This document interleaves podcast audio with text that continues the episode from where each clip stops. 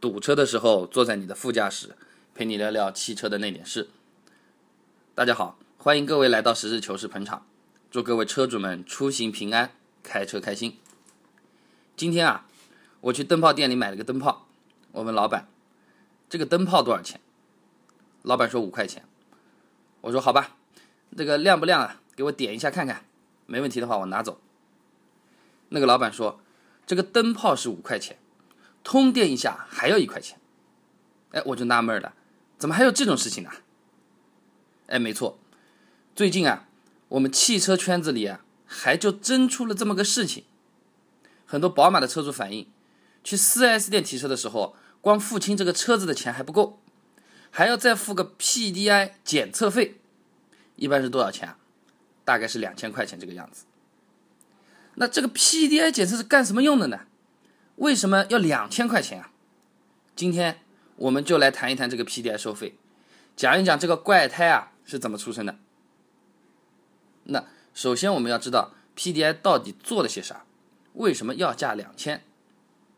哎，你别听销售员跟你说哦，这个 PDI 有几百项检测，很高大上的样子。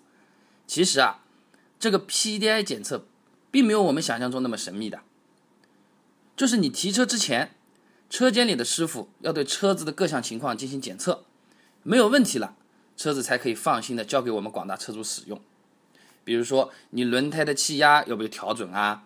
车子的各种功能有没有激活啊？运输时候的这种包装有没有全部都拿掉？等这些检测都好了，那是不是我们就可以放心把车开走了呢？其实啊，还有一个全自动的电脑检测，这就是行车系统诊断了。这个诊断呢，就像我们电脑上的三六零安全卫士扫描电脑漏洞是一样的。车间师傅啊，会拿出一个专用的行车诊断仪和车子连接，然后看每一个模块的工作状态是不是正常啊。比如说大灯 OK，转向灯 OK，音响导航 OK。最后呢，告诉你这次体检你的得分是多少，列个清单。一旦检测到有问题呢，它还会跳出个故障码，标红。那么车间师傅要在交车之前把所有的问题都处理好，然后再重新再检测一遍，直到这个车子没有问题了，那再交车。哦，销售员呢浓墨重彩的说了，这个有几百项检测的，其实呢百分之九十的内容啊都是在这个流程里完成的。你真正要花的时间呢，哎，就是我接上我这个按钮按一下，我走开好了，过会回来就好了。我想各位车友们听到这里就有可能会问了啊，你这样搞一下收两千是不是他妈太黑了？嘿嘿，这个价格的问题我们暂且不论。有兴趣的网友们呢，你可以拿着你的 PDI 的收据或者是发票，你到物价局去问一下。那我们呢，现在关心的问题是为什么会产生这个收费？哎，这个很有意思啊。就我们了解。这个 PDI 费用啊，它不是按照品牌来算的，而不是说你宝马要收的，我奔驰是不要钱的；你大众是收的，我丰田是免费的。这个品牌之间没有关系。那么同一个品牌，不同的 4S 店它也是不一样的，都是根据 4S 店自己的情况，有的收，有的不收。这是为什么呢？实事求是呢，今天就在这里给大家透露一下。这个四 S 店那些卖车的玩法啊，我们在买车子的时候呢，经常会发现同一款车子，不同的四 S 店它的价格是不一样的，对吧？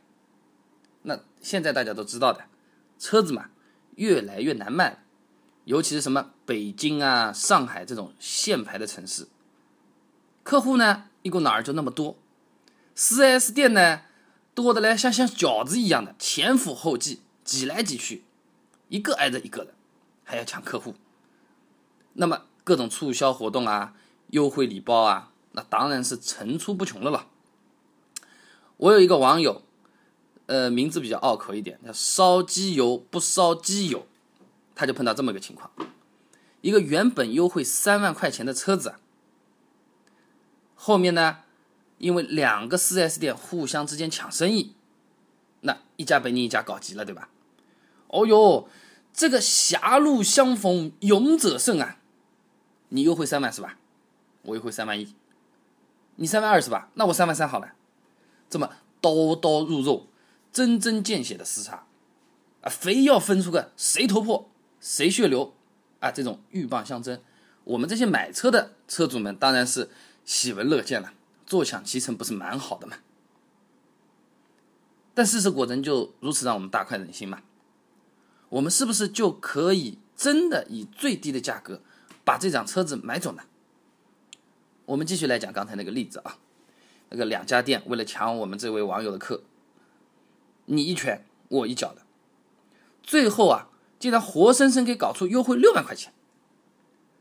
我的朋友自己也是个万万没想到，啊，会和当初谈的这个价格会相差的那么多。啊，这明摆着四 S 店亏到哪里去都不晓得了嘛。那你想，要是优惠六万块钱不亏钱，还有的赚。那你开始报三万干什么？我要是四 S 店老板，我直接从优惠五万八千块钱开始报好了嘛？我稍微跟你谈一下，生意嘛就定下来了了。我根本不会给其他竞争对手任何的机会的嘛。这个就是生意场的竞争了。哎，也就是因为这是生意嘛。哦，眼睁睁看着这个客户嘛跃跃欲试，这个手啊已经往自己的袋子里面去掏皮夹了。自己嘛，价格亏得一塌糊涂，遍体鳞伤的，那总要想点办法把这个钱给搞回来的呀。真要无利可图，那我不卖总可以的了，我不卖不亏钱好了了。那么碰到这种情况的时候啊，往往就是各种和买车看起来很有关系，但实际上未必和你 4S 店或者和我们消费者有关系的项目，就一个一个粉墨登场了。那我这个买车的朋友，他给我开了一张 4S 店销售员手写的所谓的总费用清单，上面罗列了除了车子本身价格以外的其他各种费用。一开始呢，来了点大家还比较好接受的，比如说新车买好呢，你要交个购置税的，那多少多少多少啊？买车呢，你上路之前要买个保险的，那多少什么险种什么价格啊？多少多少多少？但到后面啊，就越来越奇葩了。比如说贴膜，他还给我分开两个来写。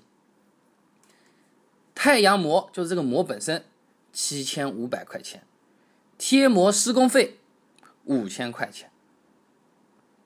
啊，我们一般去贴膜，好像就是付了一个钱，你就包给我们弄好，就贴完完工就可以了。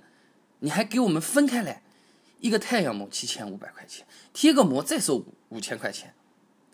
你是不是怕两个数字加在一起一万两千五百块钱？我们觉得你他妈实在是太坑了，我们吃不消是吧？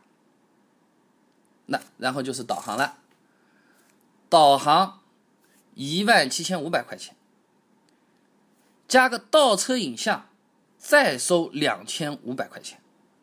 这个还没完，根据这个导航，它有个配置升级费，还有五千五百块钱。那我们这里先不去讨论这个东西，你到底是值多少钱，要不要那么贵？但有一点，我这里可以跟大家讲，这个倒车影像的功能，在这种价位的导航里面，呃，本身就是有的，好不好？倒车影像无非就是在车尾装一个摄像头，拉一根线接到导航的主机上，把这个功能激活一下就能显示了。哎，不带这么欺负人的。那。还有让人更加莫名其妙的，就是这个配置升级费。我这个买车的朋友，他跟我说，店里的销售员这么跟他解释的，他这个是你导航装到车子里面去的安装费用。哎，我倒想着问问了，那我买你这个车子，是不是我把轮胎装上去，让它会转，你要收个装轮胎费？我把座椅安进去，让你可以坐，我收一个。可以让你坐的座位费，而你干脆这么说好了，所有的零配件把你拼成整一个车子，哎，有个整车装配费，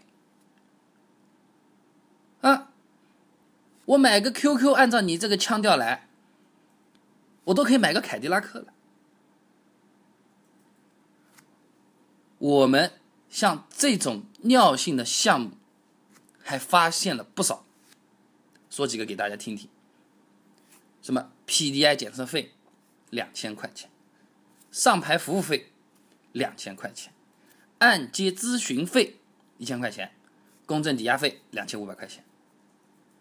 说句公道话啊，上牌服务费呢，好歹是上牌师傅啊付出劳动，让你省时省力了，他给你代办了一个车辆的这个上牌流程。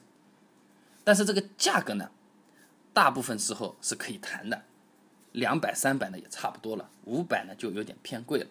这次给我们来了个两千，就是前面亏钱亏的太多了。那么我们拉倒做，我不要你去帮我上牌了，我自己去上牌好不好？我我很勤劳的，我这个东西我懂的，我不要你去上牌，你这个两千块就不要跟我收了。那后面还有一个按揭咨询费，啊，你这个按揭咨询费是几个意思啊？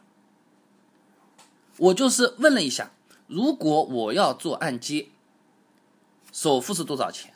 两年利息是多少钱？三年利息是多少钱？你还不管我做了你按揭还是没做你按揭，你就要收我这个钱？你想先想疯了？你以为你是律师啊？人家律师问之前还跟你明码标价说清楚的呀，啊，我咨询这么一个问题，多少多少钱，多少多少分钟或者多少多少小时，你觉得贵，你可以选择不问我，啊，你说也不说的，也不管我到底做案件没做案件，你就要收我一千块钱。那么后面还有个公证抵押费，两千五百五。那我这里不妨跟大家说，这个公证抵押费。根本就没这个费用的，资料人家银行拿去公证抵押，本身就和 PDI 那个流程是一样的，是正常的工序，那不收钱的。那为什么现在他还要收？道理还是一样，前面亏钱了，再加上他跟你谈贷款的时候，人家也没有赚到你的钱。那我们有的朋友这个时候可能会想了，哎，我运气挺好的。人们也蛮勤劳的，上牌自己上，贷款不做的全款买掉，贴膜呢，我死活就是不贴的，我真要贴，我也不在你 4S 店里贴，这样就好了啦。各位别着急，人家 4S 店里面还有一条看门神狗，叫做 PDI 汪星人，那个叫做狠啊，人家一句话。把狗放出来，你再怎么逃，你再怎么避，你自己买的车子，你总要拿走的吧？哎，人家就是要在你提车之前把这个钱付了，才让你提车。你总不能说打个电话给你朋友。哎，老李啊，我买了个新车啊，你去某某某 4S 店去看啊，从左往右数第三台，那个红色的就是我的，你看漂亮吧，很帅气吧？我可是花了大价钱的啊！看完了你打个车回来啊，我们到哪个饭店里面去吃饭，喝点酒聚一聚。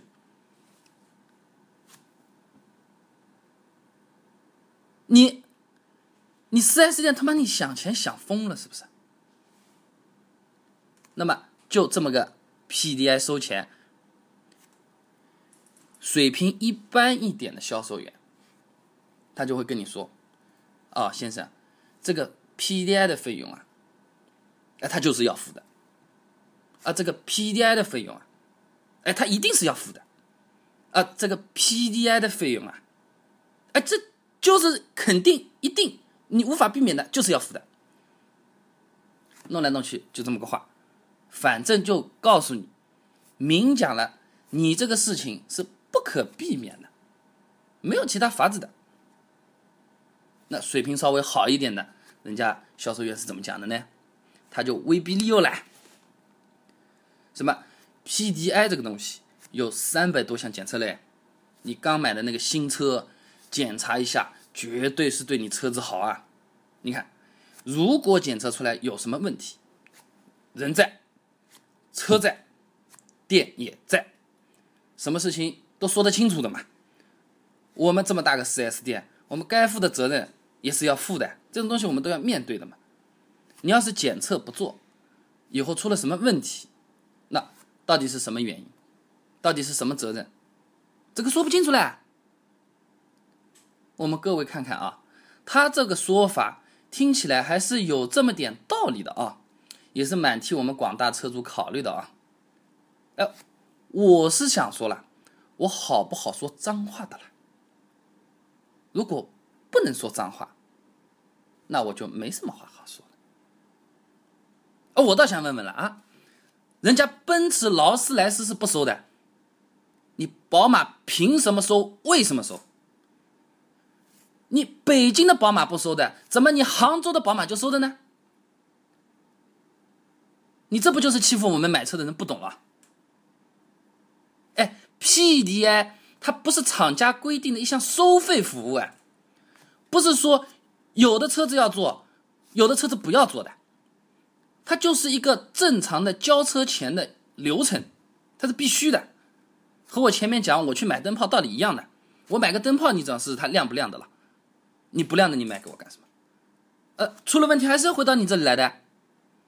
这个应该是厂家对保证他自己产品的质量、提高客户满意度的一种要求。你不做 PDI 根本就是不能交付的。而现在他还说收费了，就这样要我们消费者买单了。我们大家不妨想想这种心情啊。就好比你感冒了，去医院看病，医生检查一下你的情况，给你开了点药，然后叮嘱你说，这几天啊，你水啊多喝一点了，好的快一点。然后呢，你乖乖的拿着处方单去缴费了，这个缴费单上面还有一条，水费二十块。各位广大的四 S 店的老板们。你们神经正常一点好不好？换着你们自己跑到医院里去，这个二十块钱的水费，你自己是付还是不付？你再这么搞下去啊，我看只要是前面加一个中文字，后面加一个阿拉伯数字，这么一拼，它就是一个。完美的收费项目了，我来帮你想好了。比如说什么天气好不好？咨询费，你看这个多少完美。你明天提车吧，到底是艳阳高照呢，还是阴雨蒙蒙呢？我们给你预测一下，给你安排一下，是吧？是室内提车还是室外提车？你付点钱嘛，对不对？再来一个心情好不好？调节费，啊，这个很重要的。对不对？买车是个大事，我们全家老小热热闹闹来提车子，给你交车的这个帅哥或者是美女，他是哭丧着一个脸给你交车，还是满心欢喜的给你交车呢？你付点钱吧，人家给你好好调节调节，很重要的。提车的日子不是面子啊。那再来一个，车子干净不干净？洗车费。那车子嘛都是人洗的了，总有洗的干净、洗的不干净的。你付点钱嘛，保证给你的车子打扮的漂漂亮亮、光鲜亮丽。哎呀，这个车子哦，亮的来是你不戴墨镜没办法提车的。哎，你都好去收的。各位四 S 店的老板们，你们都好去收的。有本事你把我刚才说的和我还没讲到的类似的，你们通通写到合同里面。让我们大家拿着这个合同，拿着你开的收据和发票，我们到物价局去反映反映。我倒要看你们这种恶心的生意到底是做还是不做。我们这些广大的消费者是买你账还是不买你账？